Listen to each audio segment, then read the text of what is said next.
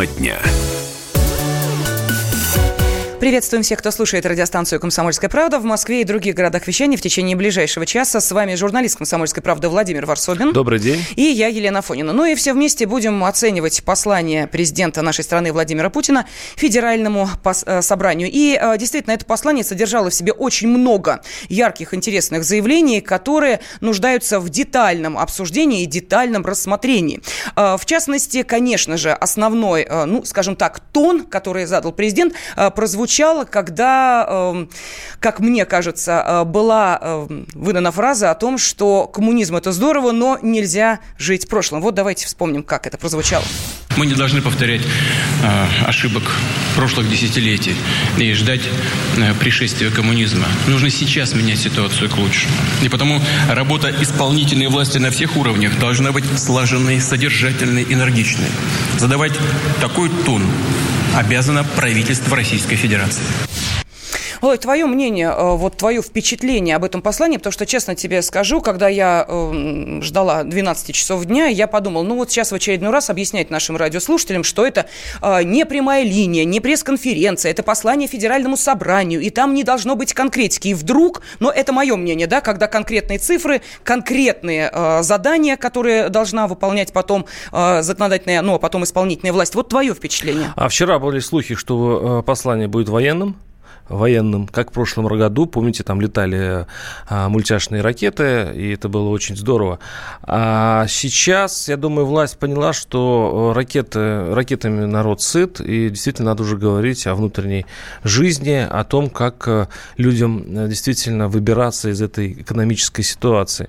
И э, вот мне в этом смысле понравилось послание вот э, до военной части, о военной части мы говорим, поговорим попозже, э, тем, что там много конкретики там берется конкретная а, проблема и а, говорится конкретные пути решения.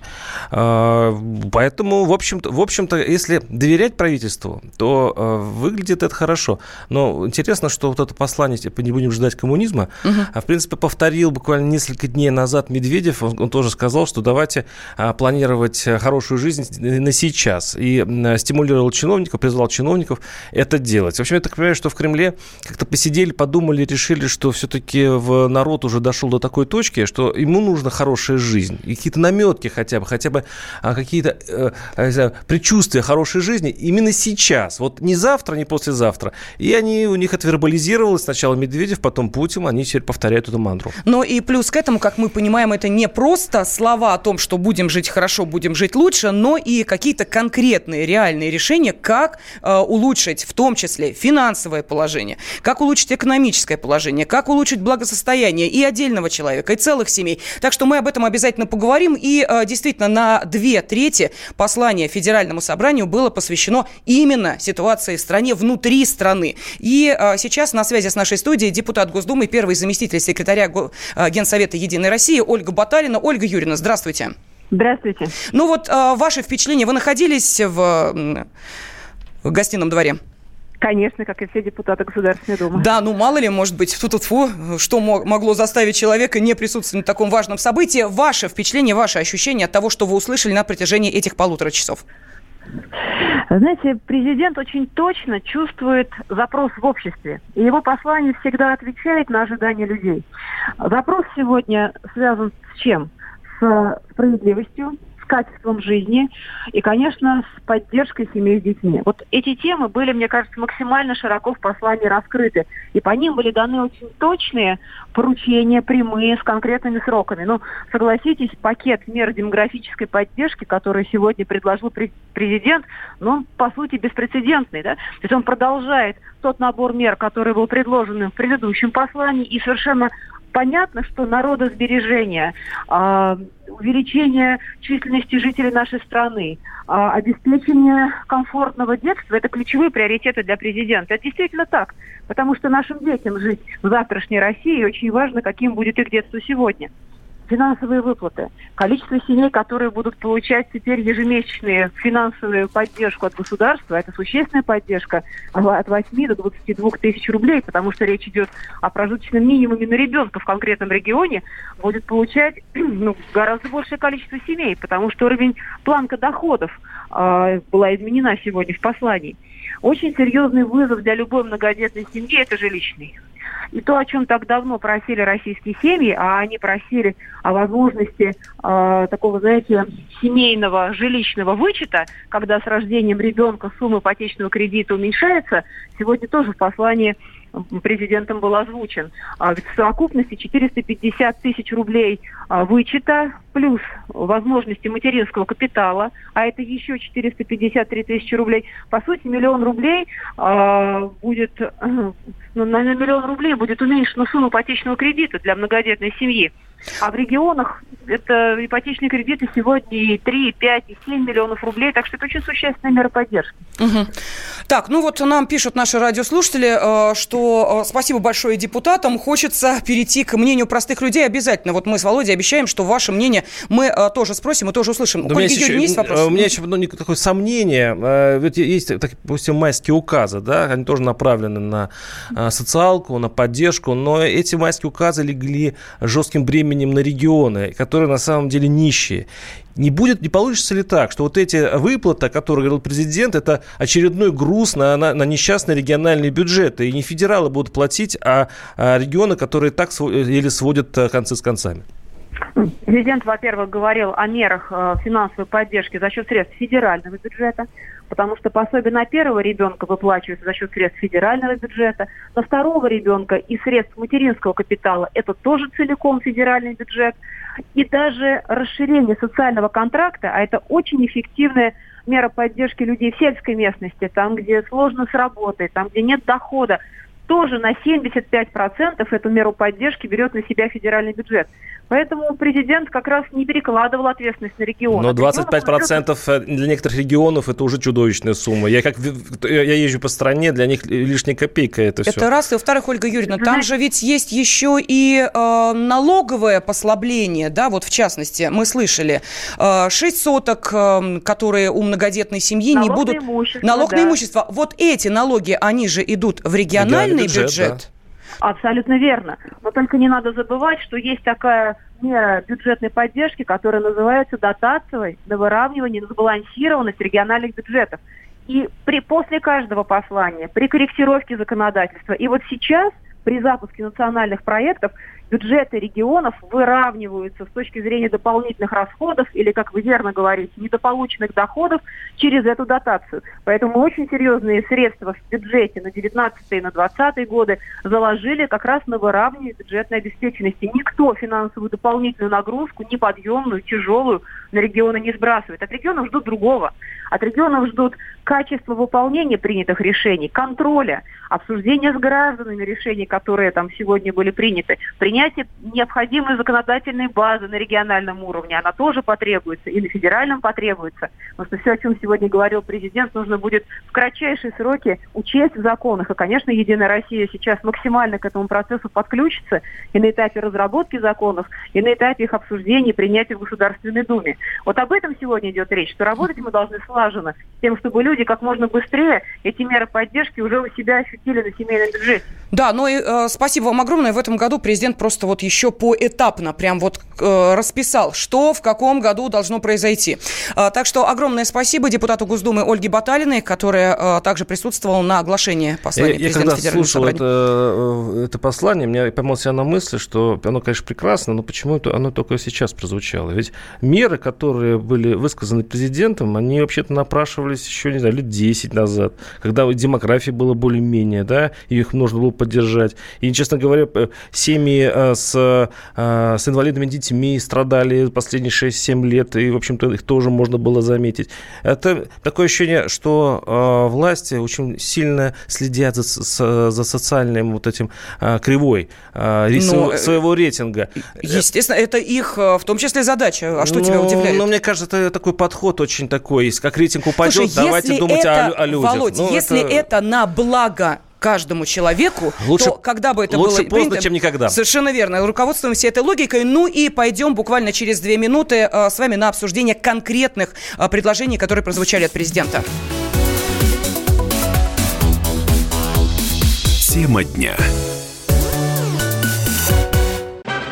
Магеллан прошел вокруг света за три года, и его знает весь мир – ФОК и паспорту потратили 80 дней и про них написали книгу. А с нами это можно сделать всего за полчаса. Знаменитые путешественники в прямом эфире расскажут, где побывали, что увидели и через что пришлось пройти, проехать, проплыть и пролететь. Совместный проект «Радио Комсомольская правда» и Русского географического общества «Клуб знаменитых путешественников». Отправление каждый четверг в 12.05 по Москве.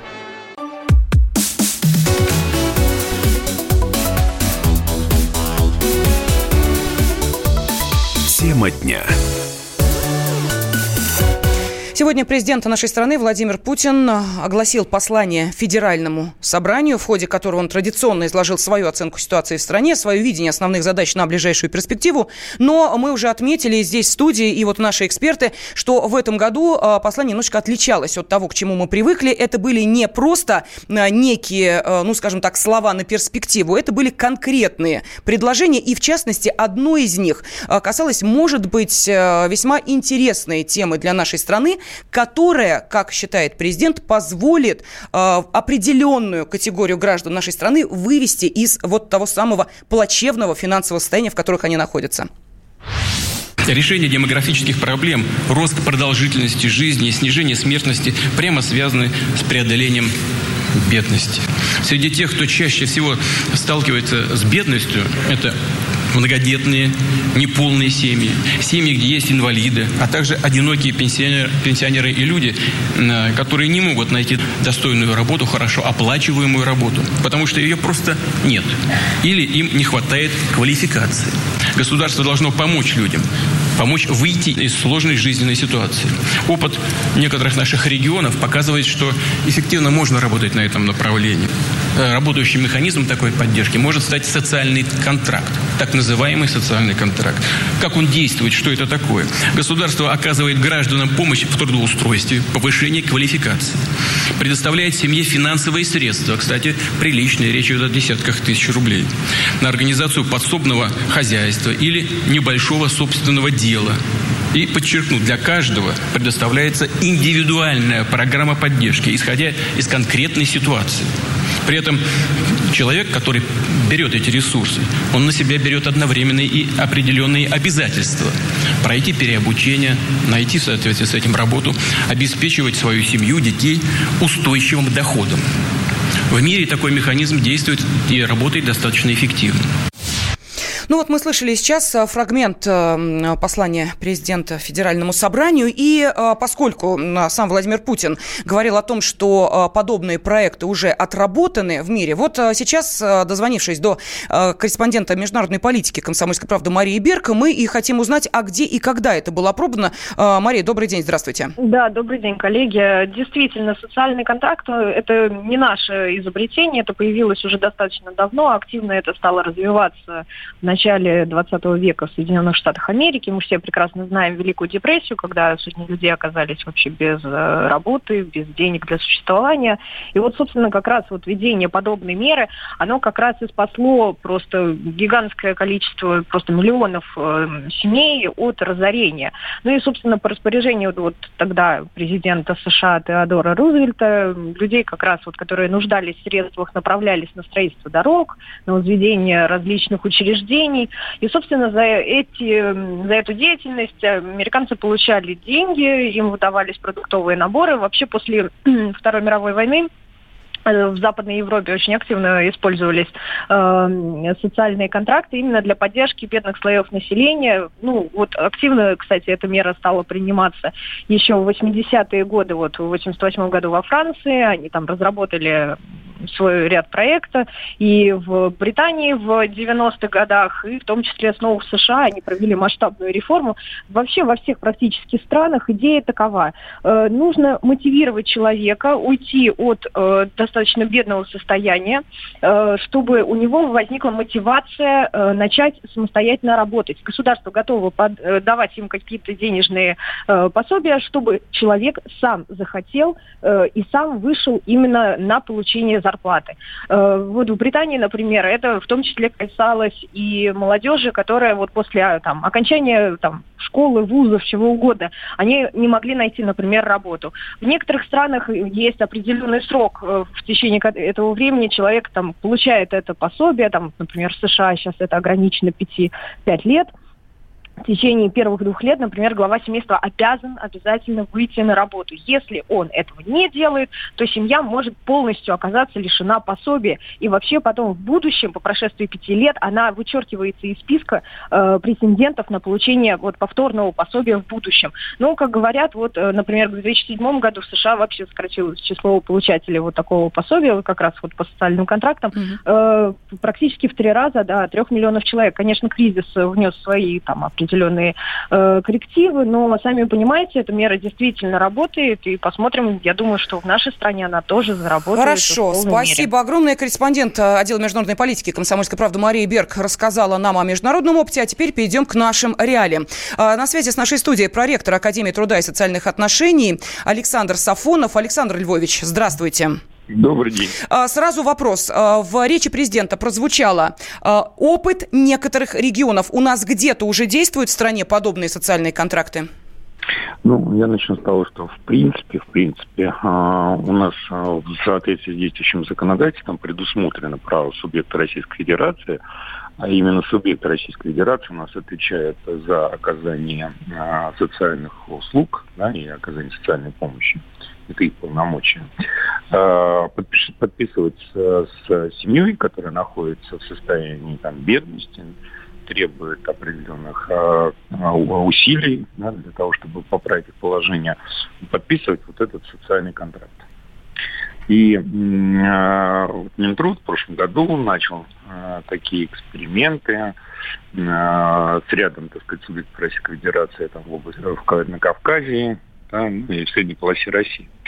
Вот. Э, суть очень проста, да, то есть э, там предоставляется определенный набор социальных льгот, которые положены там по закону, ну а в обмен, так сказать, семья там обязуется, например, там как бы следовать определенным э, указаниям. То есть, ну, например, пройти переобучение, да, там, попытаться трудоустроиться на работу. Поэтому, в принципе, такая технология ну, достаточно давно, так сказать, отрабатывается. Я просто, простите, Бог ради, я не очень поняла, пользуются социальными Социально, льготами, положенными по закону. Если они положены по закону, то почему для этого нужны какие-то условия? Во-первых, э, скажем так, есть, э, э, скажем так, четко установленные законодательством закон, законом, да, там льготы, ну, которые никто не имеет права отменить. Да, то есть и здесь условие только одно, там, признание такой семьи бедной. Да, а есть дополнительные льготы, на которые может семья а, рассчитывать. Это то, что, так сказать, делается сверх. А, Например, что это за, что это за льготы? Ну, это может быть, например, там, бесплатное питание а, в, в детских каких учреждениях образовательных. Это предоставление какой-то дополнительной материальной помощи от а, субъекта Российской Федерации или муниципалитета, оплата каких-то путевок и так далее и тому подобное. Угу. Наборы очень широкие в зависимости от возможностей субъекта Российской Федерации. Понятно, что это напрямую связано с бюджетными возможностями. А, это, это местный бюджет, да, в общем-то? Конечно, конечно, конечно. Хорошо. Нас... Если человек заключает такой контракт социальный, э, он обязан э, пройти э, обучение. Что еще он обязан сделать в рамках этого социального контракта? Ну, например, да, если он безработный, да, то в любом случае попытаться, так сказать, устроиться на работу. Ну, понятно, что здесь основную роль играет служба занятости, которая, кстати, тоже относится к полномочиям субъекта Российской Федерации. И вот главная проблема, она не только наша, да, она и зарубежная проблема – это проблема с найти такую работу. Потому что вот, э, вот очень долгое время с передыханием а, рассказывалось о том, как это все хорошо работает за рубежом, так сказать, но на самом деле а, и в мире существует очень большая проблема с реализацией социальных контрактов. И в первую очередь это связано с несколькими обстоятельствами. Первое, да, это как бы наличие рабочих мест ведь не просто мое желание должно быть. Да, да, мы поняли, да. Наличие рабочих да? мест это так, это да. важно. И второе, что еще? Вот. И второе, так сказать, это готовность работодателя взять человека на рабочее место. Потому что если не будет вот этих двух условий, то, соответственно, никаким образом социальный контракт вот в этом направлении выполнить невозможно. А, а если человек просто берет эти льготы или деньги и не выполняет этот социальный контракт, что будет? Ну, ну э, в данном случае просто прерывается э, помощь, э, ему отказывают в материальном вспомоществовании. Но подождите, а его не просят вернуть уже э, как бы потраченные нет, ну, на него деньги? Нет, ну как вы Ну, я не знаю. Признать его банкротом и описать оставшееся имущество. Нет? нет, нет, нет то есть нет, такой нет, меры нет, не будет? Нет, mm такого нет, да. Это, э, понимаете, в чем дело? Так сказать, э, от, откуда вообще, так сказать, ноги, ноги растут в данном случае? Вот за рубежом по, слишком развитая система помощи семьям, да. И, например, так сказать, вот в той же самой Франции, там, чем больше у вас детей, тем больше, так сказать, у вас социальная помощь. Иногда получается такая ситуация, что семье вообще невыгодно работать. Да? То есть вот э, выгодно находиться в, в состоянии бедности. И э, в этой части муниципалитеты в борьбе за экономию средств, подчеркну, это в этом принципиальная разница uh-huh. между нашим подходом, так сказать, и зарубежным, э, попытались все-таки, э, скажем так, экономить эти средства, заставить людей начать зарабатывать себе на хлеб а, насущный. А какой смысл, когда у нас нет работы? То есть вот а... э, смысл вообще всей этого мероприятия? Понимаете, понимаю. вот еще раз подчеркну, да, так сказать, вот как бы нельзя напрямую пере, пере, пере, перенимать чужой опыт, да, и не понимая, так сказать, в каких культурно-экономических, социальных условиях он формировался. Понятно. Спасибо огромное. Проректор Академии труда и социальных отношений Александр Сафонов был на связи с нашей студией. Мы с Владимиром Варсобиным хотим задать вопрос нашим радиослушателям. Как вы считаете, социальный контракт для вас будет выход из сложной жизненной ситуации? Тема дня. Ведущие на радио «Комсомольская правда» сдержанные и невозмутимые. Но из любого правила есть исключение – дай по морде мне. Встань и дай. Хочешь стекло такое? Давай. Это говно в эфир кидает. Я... Ты несешь какую-то хрень. Мы расстреляем его из водяных пистолетов мочой. Самый горячий парень радиостанции в прямом эфире. Исключение из правил с Максимом Шевченко. Слушайте по вторникам с 8 вечера по московскому времени.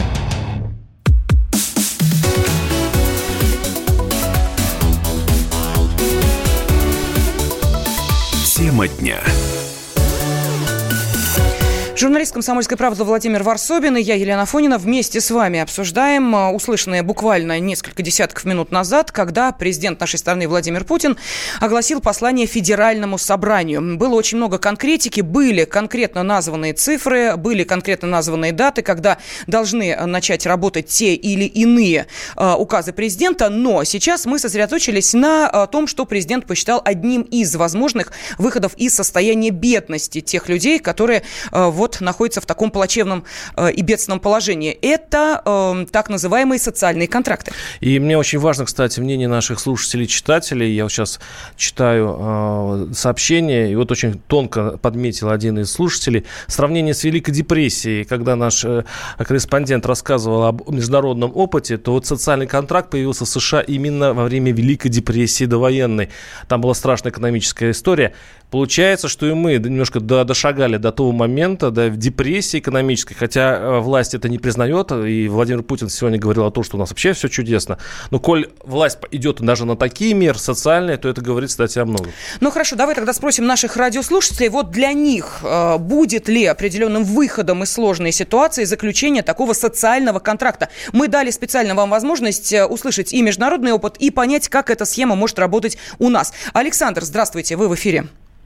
Здравствуйте. Ну, если можно, я, ну, как говорится, у меня другая ситуация. Я вот э, э, сколько там, пять лет практически проработал э, вот в школах, скажем так, да, вот, затыкал дыры, как говорится, где-то там, ну, понимаете, да, там uh-huh. кто-то просто нет, допустим, учителя, либо там в декрете, там и так далее.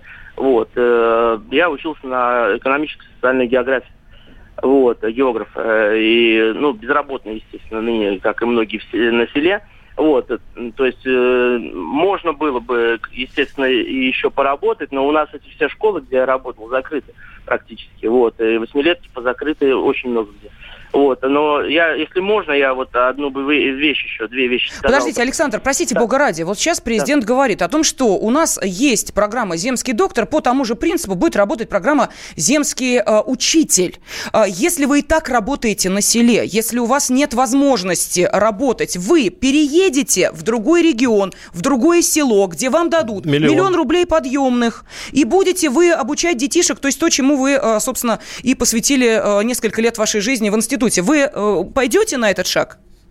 А, ну, я-то нет, потому что я в Тверской области, и у меня, как говорится, тут и свое как говорится, у меня там бабушкин дом там пропадает, как говорится, не могу ничего не переехать, не, не сделать. Нет, нет, нет, подождите, да. так вам Ваши говорят... коллеги э, согласятся на такую историю, поехать в другой регион для того, чтобы а получить миллион? Кто из деревенских, ну, не согласится, понимаете, они лучше вот своим хозяйством или вот у нас... А кто, почему? Кто а можете школы? объяснить, почему? Вам же деньги дают, ну, вам дают миллион рублей. Да. Ну что, представляете себе, женщина, например, у нас в основном женщины, да, вот кого я знаю, там ездили кто в Тверь там за 100 километров с лишним э, на работу, как говорится, не, там, и стеснялись даже в глаза смотреть, как говорится, вот на вокзале, если видел, например, в Нет. и я не подходил, и они. 90-е годы, это страшная вещь. Вот у нас в конце Я не понимаю, что вас... Нет, вы просто переезжаете другой, на другой, регион. вы не ездите на работу каждый день, вы ну, переезжаете туда лет, жить. А, им, а они еще старше, вы представляете себе бросить дом, дом, вот, понимаете, дом вот, свой, вот.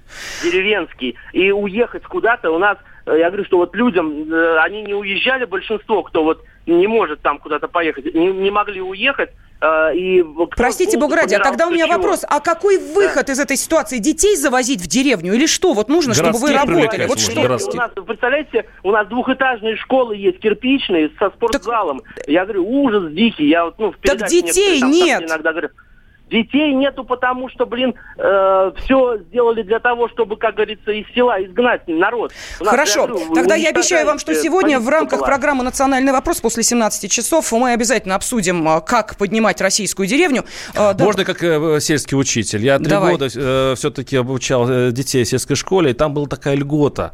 Она отменена. Она очень хорошая льгота была. А, давали э, отсрочку от армии тем выпускникам вузов, которые ехали обучать детей на село. И окажется, вот э, правительство думает о том, что городские поедут за этим миллионом в село. Я тоже согласен с нашим слушателем. Не те деньги, за которые надо просто менять город на деревню. Деревенские не поедут в другую. Ну, может, все-таки, ну, хотя бы десяток, второй в каждом регионе учителей и клюнут на эту историю. И я надеюсь, что опыт будет удачный, потому что за ним пойдут и другие. Хорошо, в таком случае давай перейдем к следующему телефонному звонку. Нам уже э, сообщили, что это Павел, у которого 6 детей. И это плавно переведет нас к следующей теме, которая э, в том числе и э, поднимал в своем послании президент. Павел, здравствуйте. Алло, добрый день. Добрый день. Ну что? А, очень приятно, что, конечно, Владимир Владимирович обратил на нашу категорию э, свое внимание. Вот, конечно, э, это если это не очередной фарс президента или очередной там э, желание поднять рейтинг, но очень приятно. Надеюсь, что действительно он так, как говорит, так и будет. Хорошо, Павел, вот, какая из этих время, мер вот лично для вас наш, самое важное? Вот лично для вашей семьи? годы действительно является малообеспеченной, и чтобы куда-то устроиться, когда как только я хожу узнавать, вот узнаю, что у меня шестеро детей, говорят, извините, вот мы рассмотрим, и поэтому э, с легкостью понимают, что э, в любой момент у меня заболеет один ребенок гриппом, другой, третий, четвертый, и э, меня не будет месяц на работе. Угу. Вот такие э, работники не нужны нигде, на самом деле. Вот. А государство оказывает, конечно, помощь и завтраки бесплатные, и э, какие-то еще есть льготы коммунальные, но все это мизер, понимаете, вот элементарная проблема у нас в городе, например, в Владимире, вот у нас проездные билеты, дети, у меня четыре школьника, даются только на троллейбусы льготные. А троллейбусы, сломался троллейбус, ребенок мне звонит, папа, сломались троллейбусы, я не могу доехать, там четыре остановки, мороз на улице, как мне быть? а на автобусы проездные у нас разные компании, и все. И я давно уже бьюсь с этим вопросом. Помочь некому, и приходится бросать работу, и ехать я вот работаю предпринимателем, пытаюсь как-то вот э, в свободный график, чтобы был как-то. А супруга занимается детьми, она их... То есть шестеро детей, это же нужно и стирать, и готовить, и, и уроки учить. Знаете, какая это работа? Это... Слушайте, Павел, ну вот э, честно, спасибо вам огромное, мужество, терпение, дай бог, чтобы, конечно, сегодняшнее э, послание Федеральному собранию, ну хоть как-то сделало вашу жизнь легче и проще. Константин удовольствием, пишет наш слушатель, что он уехал из э, мегаполиса в деревню, с большим удовольствием, пишет он. То есть э, вот этот исток, э, отток из города в деревню, он реален, и это возможно устроить? Ну да, это называется деурбанизация, сейчас очень такое популярное течение. Но, уж коль заговорили о многодетных, давайте послушаем буквально несколько фрагментов из сегодняшнего послания президенту, которые как раз касаются этой темы. Справка. Многодетной семьей считается та семья, в которой воспитывается три и больше несовершеннолетних детей. В России им положен целый ряд льгот. Первое. Многодетные матери имеют право на досрочный выход на пенсию за трех детей на три года раньше, за четырех на четыре, за пять и больше на пять лет раньше. Второе. Дополнительный неоплачиваемый ежегодный отпуск не более 14 дней. Третье. Один дополнительный выходной в неделю, если оба родителя работают по трудовому договору. Четвертое. Бесплатная выдача лекарств по рецептам для детей до 6 лет. Пятое. Льготное питание в школах, льготный проезд на общественном транспорте, одно бесплатное посещение музея в месяц, бесплатный отдых в лагерях и санаториях, а также первоочередной прием детей в детский сад. Шестое. Выдача школьной и спортивной формы. Седьмое. Бесплатный земельный участок от 6 до 15 соток для строительства дома. Восьмое. Льготная ипотека под 6%, если третий и последующий ребенок родился после января 2018 года. И последнее. Пониженная ставка земельного налога. Ну, мы сейчас э, вспомнили о том, какие, собственно, льготы для многодетных э, действуют сейчас, вот в наших реалиях. Что же предлагает президент? Давайте послушаем.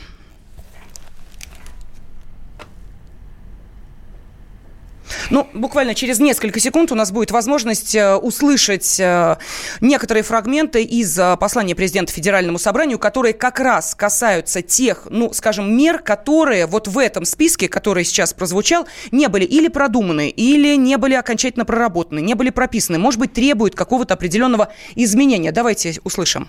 Важно, чтобы рождение и воспитание детей не означало для семьи риска бедности, резкого снижения уровня благосостояния. Вы знаете, что у нас уже предусмотрены выплаты на первых и вторых детей в возрасте до полутора лет. На первого ребенка выплаты идут из федерального бюджета, на второго ребенка семья может получить выплаты из средств материнского капитала. Сейчас такие выплаты получают семьи, чьи доходы не превышают полутора прожиточных минимумов на человека. Предлагаю с 1 января 2020 года поднять планку до двух прожиточных минимумов на членов семьи. Это позволит практически в полтора раза увеличить число семей, которые получают право на дополнительные выплаты. Прежде всего, должна быть снижена налоговая нагрузка на семью. Принцип должен быть очень простой. Больше детей, меньше налог. Предлагаю увеличить федеральную льготу по налогу на недвижимое имущество для многодетных семей. Дополнительно освободить от налога по 5 квадратных метров в квартире и по 7 квадратных метров в доме на каждого ребенка. Ну, для примера, что это значит? Сейчас налогом не облагаются 20 метров площади квартиры. Если в семье трое детей, то из под налогообложения будет выведено еще 15 метров.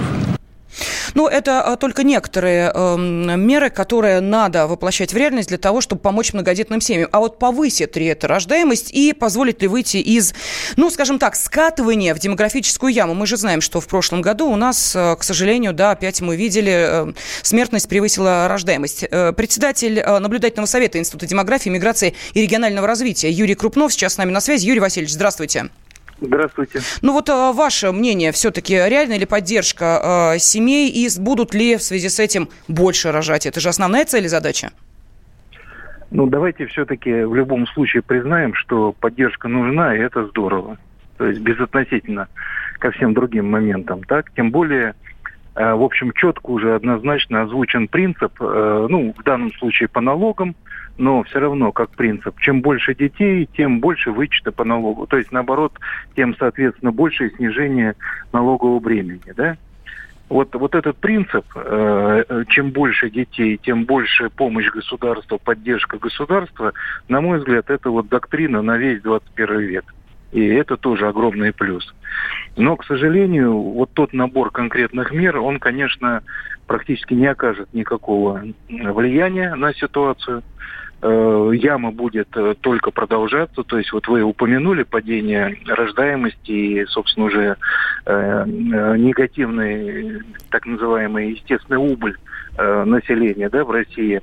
Без учета миграции, она будет только нарастать, и к концу 2020 годов будет, собственно, дно у этой ямы, потом будет э, улучшаться ситуация, но тот пик, который будет достигнут, э, он, соответственно, будет уже меньше пика 13-15 годов. То есть мы по синусоиде вымираем.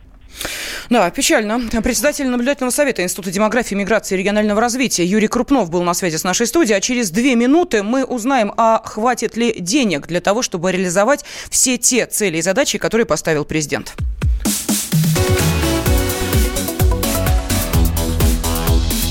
Тема дня. Товарищ адвокат! Адвокат! Спокойно, спокойно. Народного адвоката Леонида Альшанского хватит на всех. Юридические консультации в прямом эфире. Слушайте и звоните по субботам с 16 часов по московскому времени.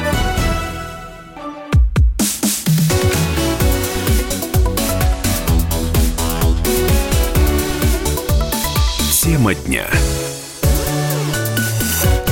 Журналист «Комсомольской правды» Владимир Варсобин и я, Елена Афонина, вместе с вами, разумеется, обсуждаем послание президента Федеральному собранию. И э, ваш отклик приходит к нам в виде сообщений на WhatsApp и Viber. Кстати, можете и дальше поступать таким образом. Плюс семь девятьсот шестьдесят семь двести ровно девяносто семь ноль два. Почему отклики мудрее многих экспертов? Потому что э, действительно наш слушатель спрашивает, а что такое вообще бедная семья? Ведь если э, родители часто работают в черную, работодатели не, не, не, не подписывают с ним контракт, а просто в конвертах им платят деньги. А в этом случае случае у нас половина провинциальной России, э, в общем-то, бедные семьи официально считаются. И, и можете себе представить, какая уйма денег э, вообще достанется ли хоть что-нибудь. И, в общем, правильно сказал э, Дмитрий Медведев недавно, что надо пересчитать. Давайте смотреть, что такое бедная семья не по доходам, как сказал угу. Дмитрий Анатольевич, а по расходам. А здесь я предчувствую, грядет какой-то законопроект, который будет заставлять чиновников считать, что мы тратим. Ну, понимаешь, когда бедная ну, семья, где папа и мама не работают, покупают Гелендваген, ну, наверное, можно предположить, что у них э, все в порядке, и пособия какие-нибудь, которые государство обязано им выплачивать, ну, наверное, им не очень нужны. Или нужны, но просто, знаешь, из серии «А вот пусть будет». Независимый экономический эксперт Антон Шабанов сейчас на связи с нашей студией. Антон, здравствуйте. День добрый. Да, ну, э, мы хотели с вами э, поговорить о том, э, сколько же вообще все эти инициативы президента могут обойтись э, бюджету и где деньги, но, может быть, начать все-таки вот с той темы, которую Володя сейчас предложил, кого э, и по каким критериям считать бедной семьей? А, вы знаете, это вот э, такой самый главный краеугольный вопрос, краеугольный камень такой вообще, что такое бедная семья, понятие бедности, оно разное для разных стран, и вообще в разных странах э, есть разное понятие даже для разных регионов. У нас в России вот такого общего понятия пока что нет. Это те, кто а, имеют э, доход ниже, чем прожиточный минимум, то, что официально. Но наш прожиточный минимум тоже от реальности довольно далек. Поэтому прежде всего, на мой взгляд, здесь нужно как раз ввести четкое, ясное понятие бедной семьи, и только потом уже а, делать какую-то адресную поддержку и рассчитывать возможные затраты на этот проект. Угу. Но, вы знаете, реально бедным семьям при, приходится еще побегать по разным инстанциям с различными бумажками для того, чтобы доказать, что они действительно бедные, потом получить это пособие, получить его на год и каждый год вот так вот бегать и опять продлевать эти социальные льготы. Но это как бы другая тема. Скажите, Антон, вот ваша оценка. Звучали суммы, миллиардные суммы, которые складываются в ну, довольно э, серьезную в итоге цифру. Вот есть ли деньги для реализации э, того, о чем сказал президент? А, я даже думаю, там будут просто миллиарды, там будут десятки, возможно, сотни миллиардов. И на вопрос, есть ли на это деньги, а, в чем-то, наверное, философский, но в данный момент они скорее есть. Почему? Потому что даже вот вышла официальная статистика счетной палаты буквально на днях о том, что у нас в стране а, остались по итогам 2018 года именно в бюджете очень большие, рекордные запасы денежных средств по, по сравнению с прошедшим десятилетием. От чего это произошло? Это сверхдоходы нефтяные, то, что мы не покупали валюту, не откладывали ее в фонд национального благосостояния и то, что министерства не успевают тратить те деньги, что они запланировали. Поэтому деньги действительно есть, но здесь же главный вопрос не в том, есть ли они сейчас, будут ли они в будущем, есть ли для этого какие-то экономические стимулы для роста экономики, чтобы эти расходы поддерживать с учетом инфляции в будущем. А вот это уже большой вопрос. Антон, и, э, ну, наверное, финальный вопрос для вас. Скажите, пожалуйста, а вы вот э, как экономический эксперт э, не подсчитали с калькулятором, вот какие суммы были названы президентом и в какую сумму это в итоге выливается? Вы знаете, пока что, честно говоря, не подсчитал. Мне онлайн не получилось смотреть послание. Я просто читал сухие выдержки. Пока что не посчитал. Но, опять же, на мой взгляд, это даже не миллиард, это десятки и сотни миллиардов рублей. Угу. Ну что ж, спасибо огромное. Независимый экономический эксперт Антон Шабанов был на связи с нашей студией. Наши радиослушатели продолжают э, нас э, забрасывать сообщениями на WhatsApp и Viber, но, наверное, не успеем их зачитать, тем более, что э, все-таки давайте не будем забывать, хоть и две трети послания было посвящено внутренним вопросам э, социальной э, политики, экономики, но одна треть касалась и э, того, как Россия должна выглядеть и отстаивать свои права на международной арене. И вот давайте послушаем президента. С момента заключения этого договора в 1987 году произошли серьезные изменения в мире. Многие страны развивали и продолжают развивать данный вид вооружения. А Россия и США нет. Мы сами себя добровольно в этом ограничили. Такое положение дел, конечно же, может вызвать вопросы, понятно ну, так нужно было нашим американским партнерам так и сказать. Сказать по-честному, а не использовать надуманные обвинения в адрес России для обоснования своего одностороннего выхода из договора. Сделали бы лучше, как вот э, в 2002 году. Из ПРО вышли, все, в открытую, по-честному. Хорошо или плохо, другой вопрос. Я считаю, что плохо. Но сделали так и все. И здесь надо было так поступить, именно по-честному. А как они действуют на самом деле? Сами все нарушают, а потом ищут оправдания и э, назначают виновных.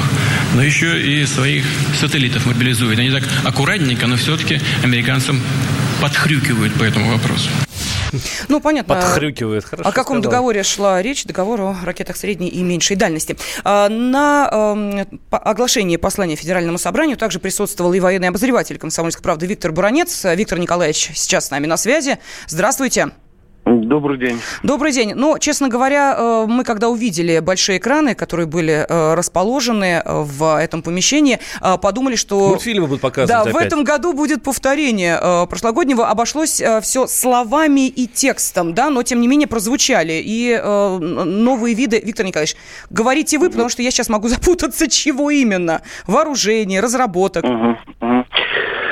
Значит, Путин перечислил весь тот пассианс э, в прошлогоднем э, собрании. Э, это, конечно, и кинжал, и, авангард, и калибры, и Посейдон, без, безусловно. Он добавил только гиперзвуковую ракету «Циркон». Ну, в общем-то, еще сказал, что вы знаете, что подлодка новая э, с Посейдоном, она в этом году уже выйдет на первые испытания. Ну, я абсолютно уверен, что сейчас и на Западе, и либеральная часть российского общества будут говорить вот так. Лучше бы он говорил про экономику, а не бряцать оружием. Я сразу вам хочу сказать.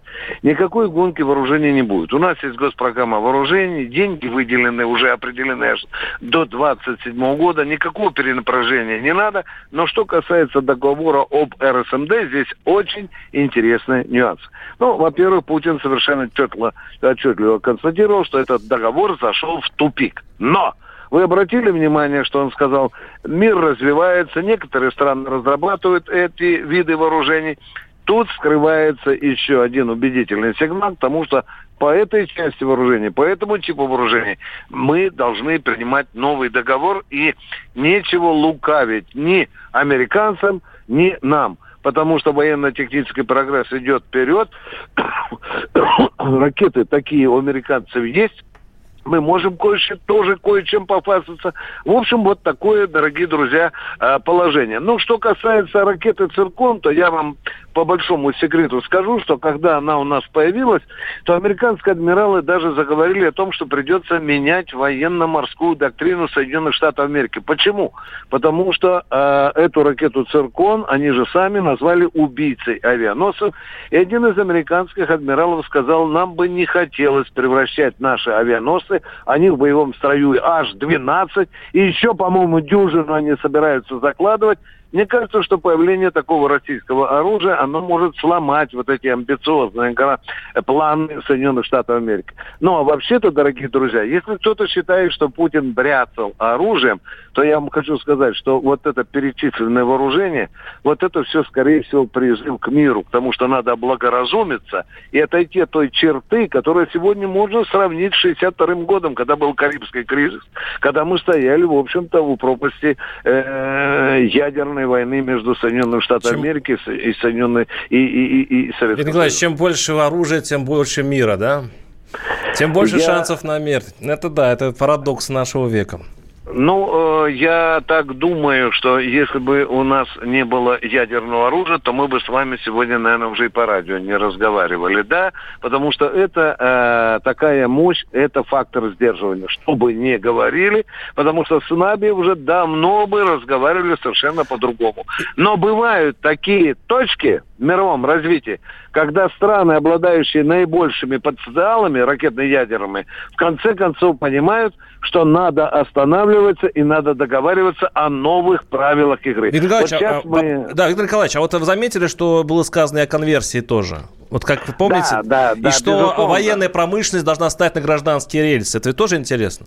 Ну, это, в общем-то, уже э, доктрина, которая звучит уже не раз. Мы занимались уже так э, не, не раз.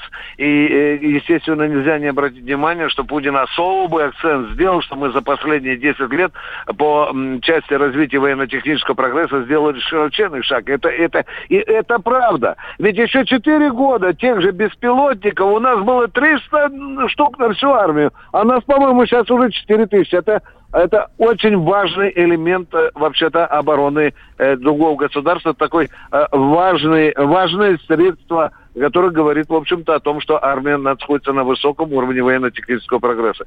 Но я бы, конечно, опять, рассуждая сегодня, а, размышляя о том, что сегодня прозвучало. Я сегодня, когда Путин 80% уделил вот этим нашим э, человеку, я подумал, вспомнил свои коммунистические времена. Вы помните, когда говорили «все для человека», да? Ну, в принципе, сегодня послание, конечно, оно для Главный человека. Акцент, Спасибо огромное. Для Военный обозреватель да, «Комсомольской да, правды» да. Виктор Баранец был на связи с нашей студией, а в студии были Владимир Варсобин и Елена Фонина. Тема дня. The time for empty talk is over. We will make America great again. Это все мы слышали. А что на самом деле происходит в США? Реальные новости, курьезы и события, которые нигде, кроме Штатов, случиться не могут. Как они там за океаном вообще живут? Разбираемся в программе «Не валяй дурака Америка» с Марией Берг и Александром Малькевичем. Слушайте и звоните по понедельникам с 12 часов по московскому времени.